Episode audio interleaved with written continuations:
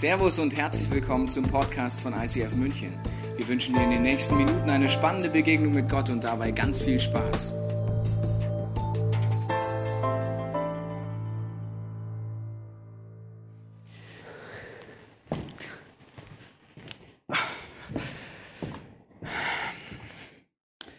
Sabine, was machst du denn noch so lang? Das Taxi ist schon da. Ich komm gleich. Wir gehen doch eh nur mit den Schäfers ins Theater. Die mag ich eh nicht. Aber sie schminkt sich doch auch fast kaum. Sollte sie vielleicht mal probieren? Das wird dir bestimmt nicht schaden. Findest du mich so nicht schön oder was? Doch, doch, doch. Ich. Ich finde dich schön. Dachte ich mir. Was will der denn? Dr. Berger, guten Abend, hallo. Ja, hm, die Folien, ähm, die müssten eigentlich bei Ihnen angekommen sein. Das ist natürlich doof, ja, ja, ja verstehe ich. Ähm, also ich hatte die meinem Praktikanten geschickt und der wollte sie der Praktikantin ihrer Assistentin schicken und die wollte es an die Assistentin geben. Und die sollte es ausdrucken und ihn auf den Platz legen. Hat nicht funktioniert, ja. Hm. Ähm, äh, Dr. Berger, äh, ich würde jetzt einfach sagen, ich schicke Ihnen es einfach mal direkt, ja, und dann komme ich morgen ein bisschen früher und dann sprechen wir einfach nochmal kurz, ja. Ja, alles klar, tut mir leid. Ja, schönen Abend, Dr. Berger, ciao. Sabine, Taxi. Was denn? Welche Tasche? Äh, die. Die passt aber nicht so zu deiner Krawatte. Ja, dann halt die. Die gefällt mir nicht. Aber die habe ich dir letztes Jahr zum Geburtstag. Ach, was weiß ich, komm, ich hole eine neue Tasche, äh, eine neue Krawatte. So, die sollte aber wirklich jetzt zu deiner Tasche passen.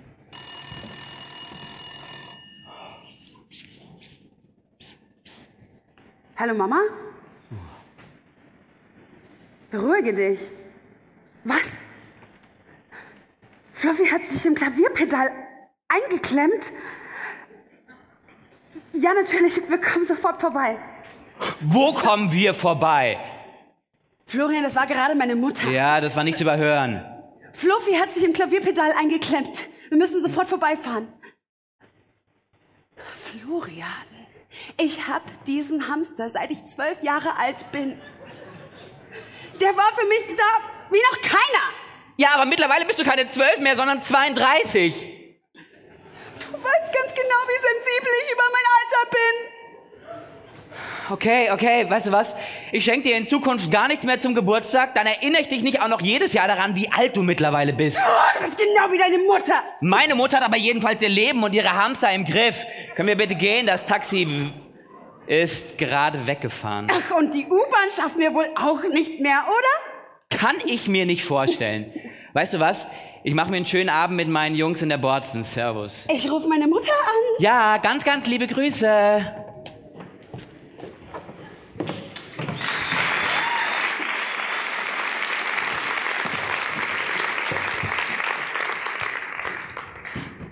Eine Szene mitten aus dem Alltag, oder? Also in verschiedenen Beziehungen ist dieses Paar, sie haben einen, da gibt es Chefs, da gibt es Freunde, da gibt es Kollegen, da gibt es die Eltern und äh, wer von euch in allen Locations, frage ich das jetzt mal, kennt ansatzweise solche Szenen im Alltag? Nur ansatzweise reicht schon, dann outet man sich nicht nur so ansatzweise. Okay, wer hat keinen Alltag? Okay, kein Problem. Ja, also ansatzweise kennen wir es alle und das sind so Frustmomente und diese Dinge kriegt man ja nicht mit. Die passieren in Wohnzimmern, die passieren in der Küche, wo auch immer oder in einem WG-Raum oder was auch immer, aber die kriegt man nach außen gar nicht mit. Wir starten eine Serie, die heißt Beziehungs-Know-how. Wir werden uns heute beschäftigen, anfangen mit Dingen, die Gott dir und mir zur Verfügung stellt, zeitlose Prinzipien. Aber bevor ich einsteige, möchte ich dich mit reinnehmen in ein Gedankenexperiment. Ich glaube, dass wir alle, egal ob wir uns als Christ oder nicht Christ bezeichnen, ähnliche Prägungen haben, ähnliche Vorstellungen haben, bewusst oder unbewusst, meistens relativ von Hollywood oder Bollywood beeinflusst. Ich mache dir ein paar Beispiele. Du wirst merken, so andersweise haben wir es auch. Zum Beispiel gibt es die Vorstellung, dass man einen Partner findet und dann ist alles toll, mehr oder weniger. Wer ist denn heute verliebt? In allen Locations würde ich gerne sehen, wer ist verliebt. Wenn dein Partner da ist, solltest du dich melden, sonst gibt's Ärger nachher. Es gibt irgendwie in dieser Serie jeden Sonntag Beziehungsgespräche mittags. Wenn dein Partner sich jetzt nicht gemeldet hat, geh mal vorbei. Also, nochmal, wer ist verliebt? Ah ja, okay, schön, okay. Also, je nachdem, wie fresh verliebt man ist, äh, ist es so eine Phase, die relativ anstrengend sein kann. Ist euch mal aufgefallen? Also, so frisch Verliebte, ja? Also, wenn man es nicht selber ist, ist es anstrengend. Ich war letztens mit einer Dame unterwegs in München und die war so richtig frisch verliebt. Und egal, wo wir lang gegangen sind, alles hat sie in ihr Sportsler erinnert. Das war Wahnsinn, ja? Also läufst du lang, sagt sie so vollkommen verklärt von jetzt auf gleich. Ein rotes Auto. Mein Schatz fährt ein rotes Auto. Und du denkst dir, komm mal wieder runter, was hast du genommen? Ist doch, ist doch kein Problem. Also, wenn man frisch verliebt ist, ist nur so hormonell bekifft, aber ist ja kein Problem. Und in dieser Verliebtheitsphase, aber auch drumherum hat man so Vorstellungen. Zum Beispiel gibt es die Vorstellung, ich habe so die Sehnsucht nach dem perfekten Partner. Ich wechsle die nur oft genug und dann kommt irgendwann der perfekte Partner. Also ich bin seit zehn Jahren in dieser Kirche, dich kenne ich vielleicht noch nicht gut genug, aber jeden, den ich kennengelernt habe in dieser Kirche, war ein Mensch. Okay, also jeden. Ich habe bisher keinen perfekten Menschen hier kennengelernt. Keinen. Vielleicht bist du der Erste, dann brauchst du Therapie. Also wenn du der Meinung bist, du bist perfekt. Also stell dir vor, du würdest wirklich, lass uns kurz ausprobieren, den perfekten Partner finden, okay? Der ist wirklich perfekt in allem. Aussehen, Verhalten, Charakter, Konfliktverhalten. Du flippst aus im Streit, vielleicht wie die beiden, einer von beiden, vollkommen am Limit und dein Partner ist perfekt und sagt nur, ich bin die Liebe. Ich bin Jesus.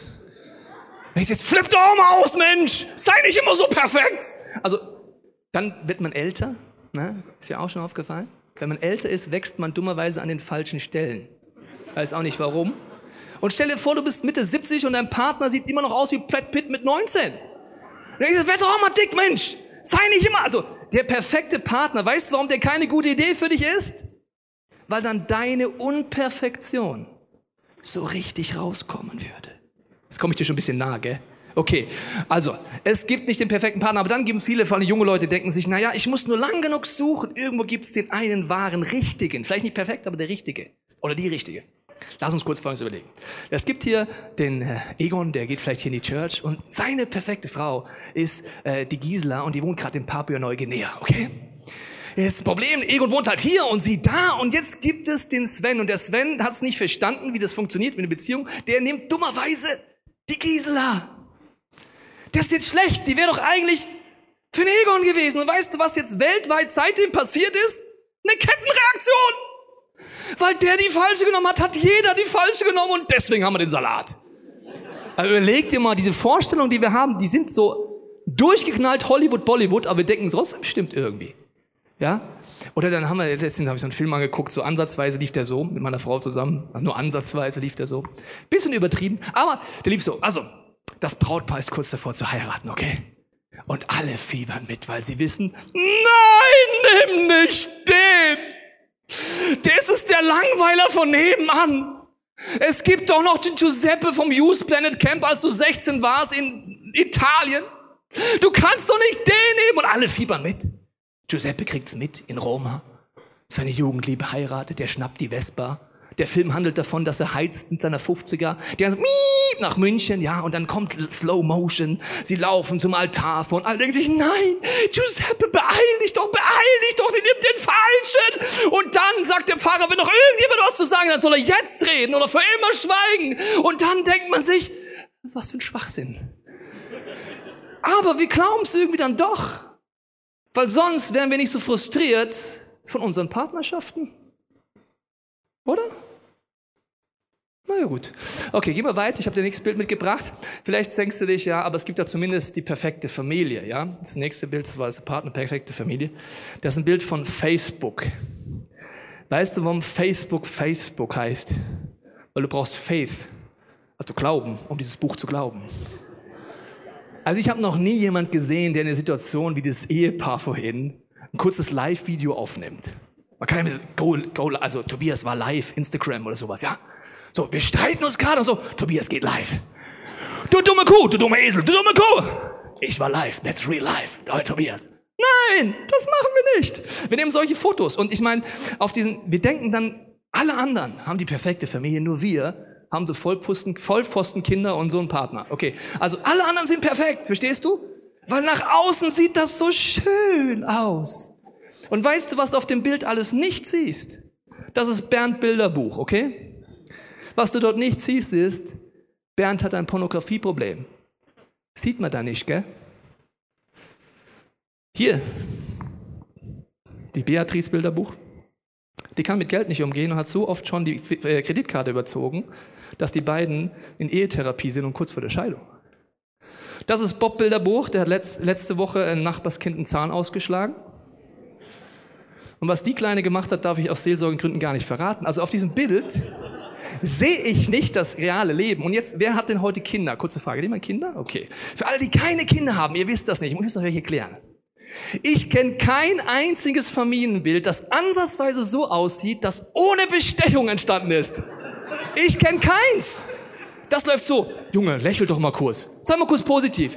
Doch, mach doch. Gleich was Schönes. Nee, keine Lust. Doch, schau doch mal, nur kurz. Als, als ob mein Sohn auf die Welt kommen würde, so mit sechs Jahren. Ja, let's post a little bit. Ja, come on. Der will Fußball spielen, der will Spaß haben, der will nicht so gucken. Okay. Also auch die perfekte Familie scheint es nicht zu geben. Aber dann denken wir uns, entweder wenn wir frisch mit Gott unterwegs sind oder frisch in der Kirche sind, denken wir, es gibt zumindest die perfekte Kirche. Ich habe dir mal ein Bild vom ISF München mitgebracht. Wow, nur schöne, perfekte, junge Menschen. Nein, stimmt nicht. Wenn du heute mit Gott unterwegs bist, habe ich eine Frage. Also nur wenn du mit Gott unterwegs bist. Gibt es einen, es würde mir schon einen Bereich reichen, gibt es mindestens einen klitzekleinen Lebensbereich, wo du sagen würdest, da gäbe es noch ein bisschen Luft nach oben, da könnte Gott noch ein bisschen was entwickeln. Gibt es das bei dir? Nur, also ein kleiner würde mir reichen. Gut, alle anderen, wie gesagt. genau, egal. Okay, also eigentlich hätte sich jeder melden müssen, würde ich jetzt mal sagen. Okay, das heißt, allein, dass du und ich hier bin, reicht schon, dass es keine perfekte Ort sein kann. Ich reich schon aus. Wenn du denkst, dass du an einem perfekten Ort bist, dann bist du in einer Sekte gelandet, weil die spielt dir Dinge vor. Kirche ist Familie, Kirche ist das Leben. Hier sind Menschen und Menschen sind nicht perfekt. Das heißt, wenn es keine perfekte Beziehung, keine perfekte Familie und keine perfekte Kirche gibt, müssen wir das mal löschen hier oben und sagen, okay, Gott, und was ist dann dein Plan in all der Unperfektion? Wie soll denn das funktionieren? Wie soll ich denn damit leben, mit all den Frust, Verletzungen, Enttäuschungen, den Sackgassen, aus denen ich gefühlt gar nicht mehr rauskomme? Und darum geht es in dieser Serie. Ich habe dir eine Bibelstelle zum Anfang mitgebracht, Epheser 4, 15. Da heißt es, stattdessen wollen wir die Wahrheit in Liebe leben, um zu Christus hinwachsen, dem Haupt der Gemeinde. Das Ziel ist, wenn du mit Gott unterwegs bist und diesen Jesus kennst, möchte Gott dich seinem Wesen ähnlicher machen. Und sein Wesen ist absolut der Weltmeister darin, in Unperfektion zu leben, mit Unperfektion zu leben, nämlich mit Menschen und mit unperfekten Menschen einen Weg zu finden. Dann ist Gott Weltmeister. Sonst hätte er schon längst wieder die nächste Sintflut bringen müssen. Schau dir mal unser Leben an, unser Land an, unsere Nationen an. Gott kommt in unserem Unperfektsein irgendwie zum Ziel. Und ihm ähnlicher werden heißt das eine, und dann geht es hier um Wahrheit in Liebe. Und wir wollen uns heute anfangen anzuschauen, wie Wahrheit in dein Leben kommt und Liebe. Und oft ist es so, dass es auf eine Art und Weise kommt, beim göttlichen Beziehungs-Know-how, wie wir es nicht denken. Nämlich durch Menschen, die mir nahe kommen und Gott, der mir nahe kommt. Das Thema heißt, komm mir nicht zu nah. Das ist unser Wunsch. Aber ich zeige dir jetzt ein paar Punkte, warum es absolut entscheidend ist, dass du Menschen nahe kommen lässt und Gott nahe kommen lässt, damit du Veränderung durch Wahrheit und Liebe kriegst. Weil das Interessante ist, dass in unserem Leben Veränderung dann kommt, wenn Drucksituationen sind. Ich habe dir mal ein Bild mitgebracht von meinem Lieblingsverein und einem anderen Verein. Ich verrate mal nicht, welcher welcher ist. So, okay. Also, und nur neutral gesprochen, bin ich der Meinung, dass dieser rote Verein in den letzten Jahren aus einem Grund immer besser geworden ist. Und zwar wegen dem gelben Verein. Weil die immer besser wurden und weil die immer mehr nach vorne gegangen sind, über Jahre oben dran geblieben sind, hat dieser Druck dafür gesorgt, dass die Roten sich festgebissen haben und noch besser geworden sind. Davor gab es eine Zeit, da gab es nicht so eine Mannschaft, die dauerhaft dran blieb. Das heißt, es hat einfach locker gereicht. Und das sind Situationen in meinem Leben, durch Drucksituationen, durch Situationen, wo mir jemand näher kommt, verändern wir uns. Und das ist anstrengend, wie im Sport. Also wenn man trainiert und Sport macht, weiß man das. Wir wünschen uns alle, wir wünschen uns alle so eine Pille wahrscheinlich, die schlucken wir und dann sind wir muskulös und sportlich. Das wäre doch cool.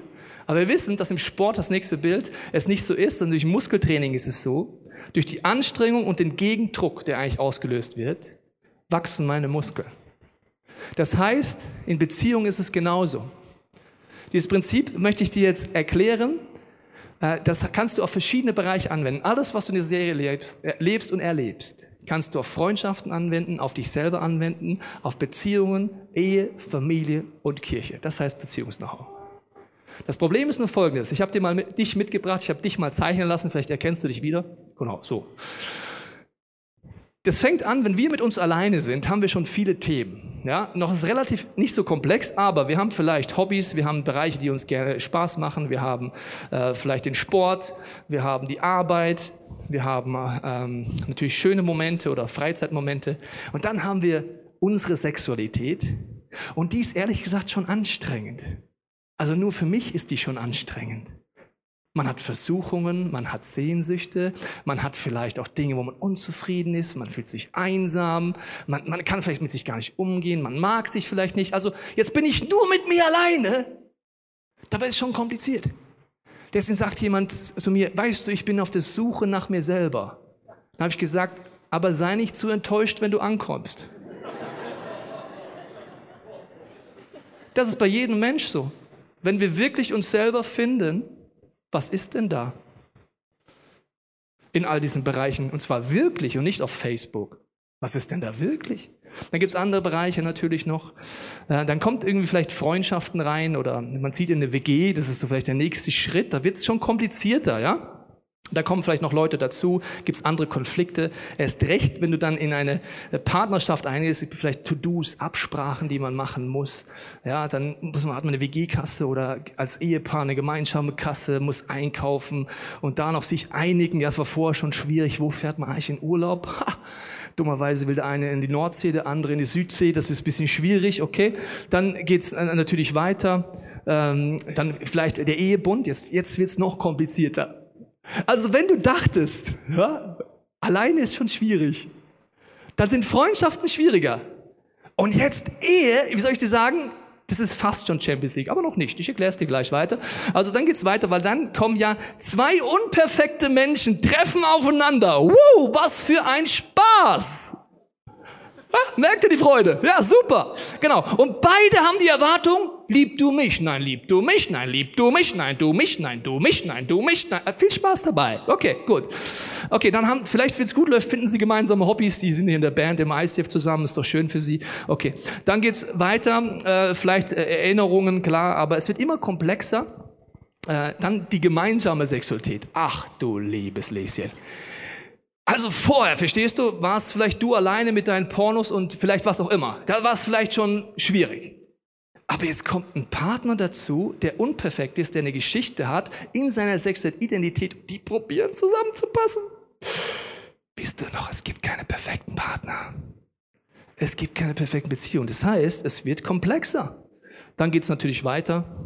Es wird immer schöner. Kinder, was für ein Segen. Also, wenn du dachtest, alleine ist schwierig, liebe Singles, dann Freundschaften, zieh mal eine WG, dann hast du ein paar Konflikte, dann versuch mal die Ehe aus und dann viel Spaß mit Kindern. Dann kommt die Champions League erst. Vorher war alles Warm-up. Jetzt kommen Kindern. Der ist ihnen vollkommen egal. Wenn dein Kind zu Hause ist, dir wurscht, ob du einen anstrengenden Arbeitstag hattest, das will jetzt mit dir spielen. Und wenn das Baby nachts Hunger hat, geht es nicht danach, ob du morgen einen Vortrag in der Arbeit hast. Das ist ihm wurscht. Also viel Spaß. Okay, dann kommen Kinder. Das wird komplexer. Da gibt's Hausaufgaben, Schule. Viel Spaß dabei. Bin ich gerade so gerade mal rauszufinden. Da gibt's natürlich traurige Momente. Gibt's Streit zwischen den Kindern, Streit zwischen den Eltern. Dann kommt die erste Sechs nach Hause. Ganz viel Spaß. Dann kommt eine Lebensphase, die ist ganz interessant. Die Pubertät. Wenn du dachtest, es war bis jetzt kompliziert, ja, dann warte auf die Pubertät. Genau. Und dann klärst du natürlich deine Kinder souverän auf mit der Sexualität, die du für dich selber schon immer im Griff hattest und mit deiner Frau auch schon immer im Griff hast. Und dann erklärst du es den Kindern auf eine einfache Art. Das ist ja kein Problem. Gut. So, und jetzt siehst du, alleine, wenn du heute Single bist und die Dinge ernst nimmst, dann musst du heute wirklich anfangen, an Beziehungs-Know-how, göttlichen Beziehungs-Know-how zu arbeiten. Weil es wird immer komplexer. Alleine ist es anstrengend, wenn du es nicht ernst nimmst. In dieser Konstellation killt es dich, wenn du kein göttliches Beziehungsnau hast. Du wirst im Frust landen, in der Scheidung landen oder zumindest in der Isolation deiner Ehe und Beziehung. Das heißt, es wird komplexer, aber das Prinzip ist gleich. Ich habe dir ein Beziehungsdreieck, nenne ich das, mitgebracht. Das ist so die Grundlage von allem, was wir machen werden. Und zwar gibt es einen Mann und eine Frau. Das kannst du aber auch auf Freundschaften übertragen, auf Kirche, auf alles. Die haben eine Beziehung und die hat eine Enttäuschung oder einen Konflikt. Mit unperfekten Menschen ist das das Normale. Also es ist nicht die Frage, ob du verletzt wirst, ob du enttäuscht wirst, in Freundschaften, in der Ehe, mit deinen Kindern oder in der Kirche, sondern nur, ob du weißt, wie du damit umgehst. Das muss ich wiederholen. Die Frage ist nicht, ob du in deinem Leben enttäuscht oder verletzt wirst von unperfekten Menschen, die deiner unperfekten Person begegnen auf eine unperfekte Art, sondern ob du weißt, wie man Konflikten umgeht und sie löst. Und das ist das göttliche Beziehungs-Know-how. Gott erwartet nicht von uns Perfektion, sondern er bietet eine Revolution an, dass jeder Mensch eine persönliche Gottesbeziehung haben kann. Jesus stirbt am Kreuz dafür, dass du einen Zugang zu einer Gottesbeziehung hast. Wenn du das nicht kennst, frag heute unbedingt noch jemand in dieser Kirche, wie man das das erste Mal erlebt. Wenn du es kennst, folgender Gedanke. Wir alle haben noch genug Potenzial, diese Beziehung viel mehr zu nutzen, um diese Beziehung zu leben. Ohne das wirst du hier sehr schnell ans Limit kommen. Weil Gott hat der einseitige Ziel, mit dir einen Weg zu gehen, das schauen wir gleich an, mit deiner Unperfektion, mit deinen Verletzungen, mit deinen Baustellen und Versöhnung zu kreieren. Das heißt, in dieser Dimension geht es darum, ein göttliches Beziehungs-Know-how aufzubauen, wo wir in den nächsten Wochen uns immer tiefer anschauen werden. Und ich möchte heute mit einem Thema anfangen, und zwar, dass wir oft denken, dass der Weg wäre, wenn ich hier enttäuscht bin, dass ich mich mit Leuten umgebe, die genauso sind wie ich. Aber wie soll ich es dir sagen? Die stärkste Entwicklung, habe ich vorhin dir gesagt, ist durch Reibung und durch andere Menschen und durch Ergänzung eigentlich und nicht durch Abkapselung. Weil das Problem ist, erst wenn mir hier jemand nahe kommt oder wenn Gott mir nahe kommt, wird mir bewusst, was in meinem Leben eigentlich alles ist. Alleine erkenne ich das nicht. Das sind unterbewusste Dinge bei uns. Das ist wie im Hinterkopf so ein Zahnrad. Das ist mir gar nicht bewusst, dass ich mich so verhalte, dass ich eine Prägung habe, dass ich eine Geschichte habe. Ich denke, das ist doch normal. Aber wenn dir jemand nahe kommt und bei diesen Beziehungsebenen, also Richtung Ehe, also näher als in der Ehe, kann dir keiner kommen. ja, genau. In der WG mache ich die Tür zu. Aber in der Ehe, ich meine, der kriegt dich immer mit. Und dann kommt dir jemand so richtig nah und dann wird's unangenehm. Warum? Weil der auf einmal die Feedbacks gibt und sagt, du mal, in dem Bereich, wie ich da verhältst, ist ehrlich gesagt nicht normal. Zum Beispiel ein junger Mann, erlebt Folgendes, er macht einen Karriereschritt nach dem anderen und er steigt auf in der Karriere und nach außen sieht, sieht alles toll aus. Und jeder würde über ihn sagen, das ist einfach ein erfolgreicher junger Christ bis er eines Tages zulässt in seiner Church, in seiner Small Group, dass er ehrlich wird und Menschen ihm nachkommen können. Bis er Jesus zum ersten Mal sagt, Jesus, du darfst mir auch nachkommen, ich möchte deine Wahrheit erkennen und die Bibel aufschlägt und sagt, ich möchte deiner Wahrheit begegnen in Liebe. Und auf einmal merkt er durch die Feedbacks, dass Leute ihm sagen, du weißt du was, du wirkst sehr getrieben, du wirkst gar nicht frei in deinen Karriereschritten. Du musst scheinbar immer den nächsten Schritt gehen. Es sieht alles toll aus, aber du versuchst dir etwas zu beweisen. Dann beten sie gemeinsam es kommt raus. Dass unterbewusst dieser junge Mann seinem Vater beweisen wollte, dass er es kann, dass er was erreicht. Nach außen alles erfolgreich, in sich total getrieben und unfrei. Wie kam es raus? Indem Leute ihm nahe gekommen sind. Ein anderes Beispiel, eine junge Frau hatte wie ein Muster in ihrem Leben, das war ihr gar nicht bewusst, und zwar immer, wenn es ein Problem gab in ihrer Arbeit oder ein größeres Konflikt gab in Beziehungen oder in der Kirche, hat sie die Arbeit oder die Kirche einfach gewechselt. Sie kam in ihrem Leben immer wieder an die gleichen Punkte. Immer wieder. Und sie hatte die Logik, ja, dann habe ich immer noch nicht die richtige Kirche gefunden. Dann habe ich halt immer noch nicht die richtige Arbeit gefunden. Ihre Logik war immer, die anderen sind das Problem. Wie soll ich dir sagen? Die anderen sind immer nur maximal zu 50 Prozent das Problem. Die anderen 50 Prozent sind so ganz unangenehmerweise mein Problem. Okay, indem sie Menschen nahe kommen lassen hat, in Small Group, in Familie und Gott ist ihr aufgefallen auf einem Get-Free-Moment, dass sie einen Reflex hatte seit ihrer Kindheit, durch den Streit in ihrer Familie, dass wenn Streit, was sich als Kind unter ihr Bett verkrochen hat. Das heißt, sie hat sich als Kind verkrochen unter das Bett aus Angst vor diesem Konflikt.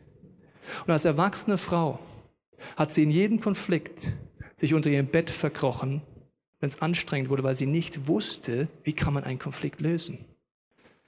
Nur wenn wir Menschen nahe kommen und ich Gott nah ranlasse, wird das erst hochkommen. Das ist anstrengend, aber so weiterzuleben ist ehrlich gesagt viel anstrengender. Du kannst auch noch mit Mitte 80 so leben, dann bist du aber beziehungsunfähig mit Mitte 80 und unglücklich. Deswegen ist die Frage, was ist Gottes Idee? Und Gottes Idee ist, äh, Wahrheit in Liebe zu leben, indem man als erstes erlebt, dass Ergänzung eine göttliche Idee ist und nicht Trennung. Ich mache dir ein Beispiel von meiner Frau und mir, aber das kannst du übertragen auf deine Kirche, auf andere Freundschaften und es ist diese, ich nenne das das Ergänzungsprinzip. Also es gibt zwei Seiten, es gibt meine Seite, Puzzleteil und das andere Puzzleteil, das kriegen wir jetzt gleich. Genau. Das blaue bin jetzt mal ich, das rote ist meine Frau. Was ich dir erkläre, wie gesagt, kannst du übertragen auf deine Kirche, auf alles. Es gibt Bereiche, wo man sich gut ergänzt. Also hier ergänzt meine Frau mich gut in meinem Mangel. Okay? In meiner Macke. Das Interessante ist, dass in der Verliebtheitsphase man sich in Dinge verliebt, die einen später stressen. Also wenn du eine Frau fragst, in was hast du dich verliebt, wird sie sagen, der Tobi war einfach so und ist so ein Lebenskünstler. Man kann es auch Chaot nennen. In was habe ich mich verliebt? Meine Frau ist sehr strukturiert und sehr durchgeplant und eine Top-Managerin. Ich sage immer, sie ist meine externe Festplatte. Okay. Da verliebt man sich rein, aber im Laufe der Zeit ist das der Punkt, wo Reibung kommt, wo es einen nervt, wo man es schafft, mit Gottes Hilfe eine Ergänzung zu werden. Das heißt, auf den anderen einen Schritt zuzugehen. Passiert das Ergänzungsprinzip, das Gott sich gedacht hat. Das wäre hier so. Zum Beispiel, meine Frau, äh, meine Schwiegermutter hat mir vor kurzem folgende Geschichte erzählt, vor drei Tagen.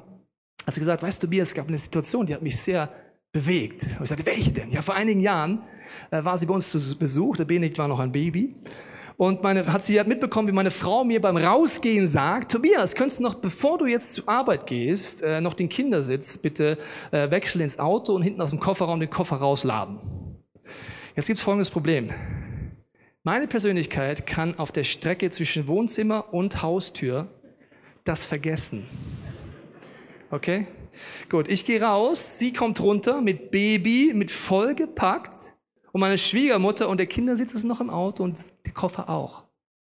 Und dann sagt sie zu meiner Schwiegermutter folgendes, sagt sie, weißt du Mama, der Tobias hat Stärken und Schwächen. Und das ist definitiv eine Schwäche von ihm. Ich habe jetzt zwei Möglichkeiten. Ich kann mich darüber aufregen oder sagen, ich werde jetzt den Ausgleich geben mit meiner Stärke, die ich eigentlich habe, ihm weiterhelfen, ihm weiter nach vorne helfen. Und sie hat mich in dem Fall nicht angeklagt. In diesem Fall hat sie es mit Gottes Hilfe geschafft, ein Geschenk für mich zu sein. Das gelingt uns aber oft nicht so. Dann gibt es andere Punkte, wo es vielleicht andersrum ist. Dann gibt es Punkte, wo man sich vielleicht reibt, okay? Und diese Ergänzungsreibung ist etwas Gutes. Wenn du dir aufschreibst in deinen Freundschaften, die du über Jahre hast, in deiner Familie, wenn sie bleibt, oder in deiner Church, wenn du jahrelang bleibst, kannst du mal aufschreiben, was du durch die Reibung, die Ergänzungsreibung gelernt hast. Ich habe durch meine Frau sehr viel gelernt. Sehr viel. Gerade da, wo sie ganz anders ist als ich. Und wir sind gefühlt in allen Bereichen anders. Gerade da habe ich das meiste gelernt und sie von mir. Aber das Problem ist, dass wir einen Reflex haben. Der Reflex ist, wenn es anders wird, wenn es anstrengend wird, ziehen wir uns zurück, wie hier. Das ist zum Beispiel jahrelang bei uns gewesen, weil wir es nicht verstanden haben, dass ich bin ein sehr unkonventioneller Mensch, ein visionärer Mensch. Ich gehe nach vorne und habe große Ideen. Meine Frau denkt alles durch und ist ein korrekter Mensch und äh, sieht eher die Details. Und dann war die Situation so, ich habe ihr etwas erzählt und habe irgendwie hierüber erzählt, ja, was so meine Persönlichkeit ist. Dann hat sie gedacht, naja, kann man schon so ein bisschen so sehen, aber sie hat das betont von ihrer Persönlichkeit. Dadurch, dass sie das betont hat, bin ich ein kleines Extremchen mehr geworden, habe das betont. Dadurch, dass ich das betont hat, hat sie das betont. Das heißt, wir sind immer extremer in unsere Persönlichkeit rein. Wir haben etwas überbetont, weil wir gedacht haben, na ja, also so ist ja nicht. Also wenn du so krass wirst, dann will ich dich wieder rüberziehen. Und dann wird der Konflikt immer, immer größer. Anstatt zu wissen, es gibt dieses Beziehungsdreieck, du kannst in die Situation sagen, Jesus, was denkst du, wie können wir wieder zusammenkommen, anstatt in die Extreme? Und das Gleiche passiert in der Kirche zum Beispiel. Dir wird irgendwas wichtig oder du, dir fällt irgendwas auf in deiner Kirche und du empfindest es als Mangel. Dann kannst du entweder dich immer weiter zurückziehen aus diesen Beziehungen und immer mehr ins Extrem gehen oder sagen, es ist vielleicht meine Aufgabe, hier etwas auszugleichen. Weil Gottes Idee ist folgende, dass wir wie ein Geschenk werden für den anderen. Ich habe es dir mal mitgebracht und zwar, indem ich in dieser Beziehung mit Gott dorthin komme, dass ich diese Beziehung lebe, dass ich selber verändert werde, weil ich habe in meinen Themen schon so viele Themen, wo ich einen Retter und einen Veränderer und einen Heiler und ein, wirklich einen Arzt brauche, nämlich Gott, kann er mir eine Idee geben, wie ich ein göttliches Geschenk mir von Gott abholen kann für meine Mitmenschen oder für meinen Partner oder für meine Church und mich eben nicht zurückziehe. Die Tendenz ist nämlich folgende. Wir wollen uns, wenn es anstrengend wird, lieber mit Leuten umgeben, die gleich sind wie wir. Deswegen wechseln wir oft die Partner, weil wir denken, irgendwann ist schon jemand Gleiches dabei. Oder wechseln die Beziehungen oder die Kirchen oder was auch immer. Das Problem ist, wenn du das machst, entwickelst du dich nicht mehr. Die Tendenz hat man am Anfang aus einem berechtigten Wunsch. Man sagt zum Beispiel, ich wünsche mir in meiner Kirche mehr Gebet und Prophetie. Dann macht man den nächsten Schritt und umgibt sich mit lauter Menschen, die auch die gleichen Wunsch haben, was ja gut ist. Aber was man dann oft nicht betrachtet ist, wenn man sich nur noch mit Gebet und Prophetie-Leuten umgibt, hat man keine Ergänzung mehr. Man ist nur noch unter Menschen, die genau das Gleiche betonen, genau die gleiche Perspektive haben und genau gleich engstirnig sind wie wir alle. Wir sind alle engstirnig. Die Folge ist dann, dass man den nächsten Schritt geht und dann als Gruppe anfängt, über die Kirche zu reden, als würde man nicht mehr ein Teil von der Kirche sein. Ja, das ICF sollte ja das mehr machen.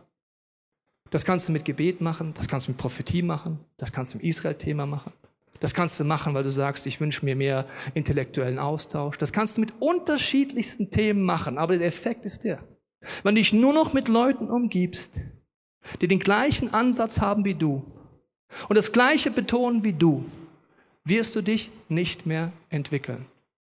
Kirche ist die Vielfältigkeit von allen Gaben die Vielfältigkeit von Persönlichkeiten, das ist anstrengend, aber der schnellste Entwicklungsmotor. Genau wie in Beziehungen, in der Familie und mit Kindern auch. In dem Beispiel habe ich dir gesagt, wie meine Frau für mich ein Geschenk wurde, indem sie es geschafft hat, mit Gottes Hilfe sich so zu verhalten. Und ich kann auch sagen, ich will ein Geschenk werden, ich möchte meine Gaben einbringen, da wo ich bin. Der Beziehung, Familie und Kirche. Oder ich sage, die anderen sollen es machen. Beziehungs-Know-how heißt, ich brauche als allererstes selber eine Gottesbeziehung. Weil nur dadurch habe ich Kraft, Liebe, Geduld und einen Veränderungsmotor. Sonst muss ich mich zurückziehen aus all diesen Beziehungen, in denen ich drin bin. Und das sind Momente, wo ich merke, dass Gott mich herausfordert seit vielen Jahren. Weil Beziehungen sind anstrengend. Wusstest du das? je intensiver, desto mehr. Also in meiner Familie, überall. Und dass ich nach vielen Jahren immer noch sage, ich habe immer noch die gleiche Frau, ich habe immer noch den gleichen Sohn und ich habe immer noch die gleiche Church, ist nicht, weil ich immer happy clappy bin und alles toll finde. Ich will so circa viermal im Jahr von meinem eigenen Leben weglaufen. Circa viermal im Jahr sage ich, ich habe die Schnauze voll, ich will nicht mehr. Circa viermal im Jahr denke ich, was soll das anders? Zu anstrengend.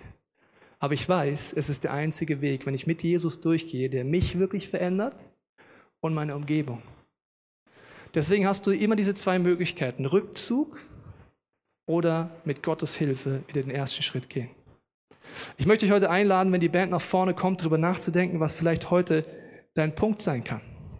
Vielleicht sagst du, du kennst diese Gottesbeziehung gar nicht dann kannst du heute diesem Jesus sagen, Jesus, ich möchte es erleben. Und zwar nicht eine Geschenkposition in einer Beziehung einnehmen, die wieder egoistisch ist. Wie ein junger Mann, der hat mir dann Folgendes erzählt, hat gesagt, weißt du, Tobias, ich war auf so einem Eheseminar, da ging es auch drum, dass man ein Geschenk für den Partner werden kann. Ja? Und dann hat er sich überlegt, super, das setzt sich gleich um. Ne?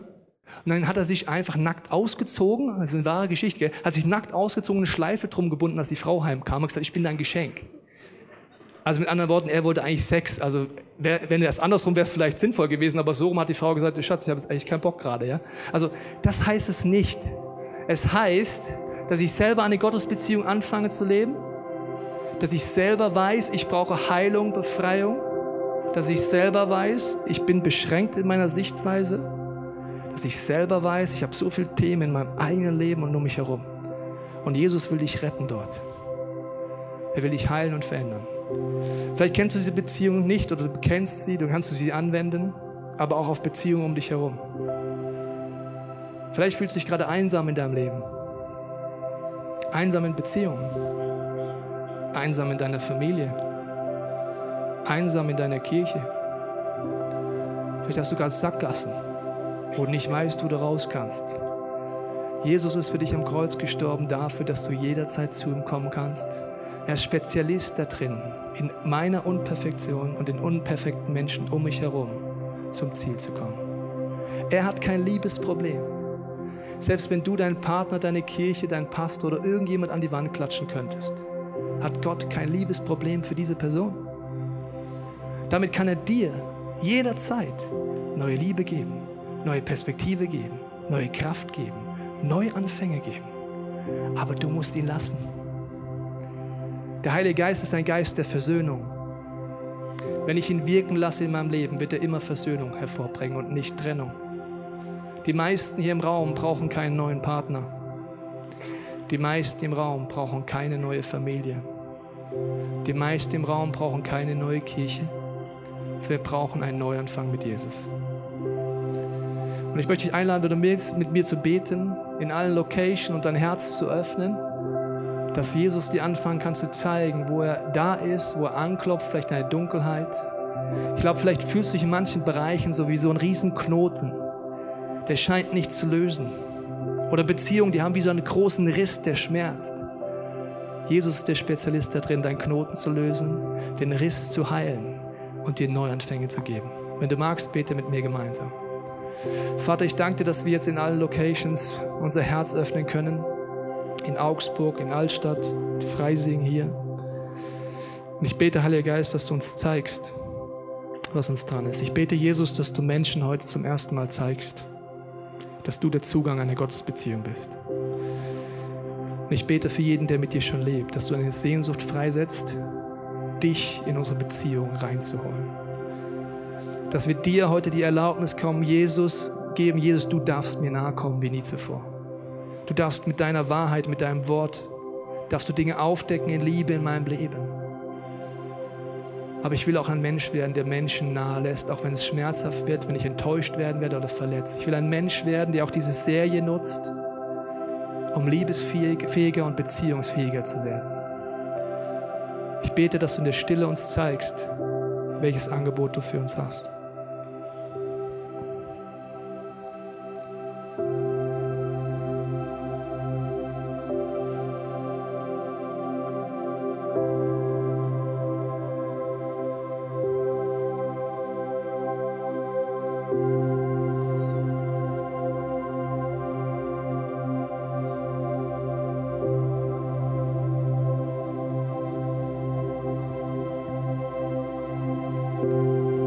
Binde jede Anklage über unserem Leben, wo wir uns selber nicht mögen manchmal, wo wir andere Menschen anklagen für ihr Verhalten. Jesus, befreie uns heute aus diesem Geist der Anklage. Hilf uns, dass wir deine Vergebung selber annehmen. Hilf uns, dass wir deine Liebe abholen für Menschen und dass wir Ergänzung nicht mehr als Bedrohung empfinden.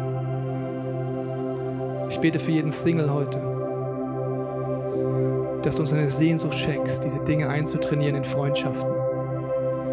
Ich bete für jeden, der in einer Beziehung oder in einer Ehe ist, dass du uns hilfst, auf diesem Level dich noch intensiver zu suchen als jemals zuvor, uns nicht zufrieden zu geben mit den Sackgassen und den Problemen, sondern wir wollen es von dir lernen, Jesus. Ich bete auch für jede Familie und jede geistliche Familie, jede Small Group, jedes Ministry, das gerade eine Krise hat, ich bete, Jesus, dass du jetzt dort reinkommst mit deinem Licht, dass du wie so ein Licht anzündest in unsere Dunkelheit und uns den nächsten Schritt zeigst. Du hast gesagt, dein Wort ist ein Licht auf dem Wege, das vor mir ist, dass du uns den nächsten Schritt zeigst. Dafür danke ich dir, dass du es in den nächsten Minuten tust. Amen. Wir hoffen, dass dir diese Predigt weitergeholfen hat. Wenn du Fragen hast, kannst du gerne an info at icf-moenchen.de mailen und weitere Informationen findest du auf unserer Homepage unter www.icf-moenchen.de.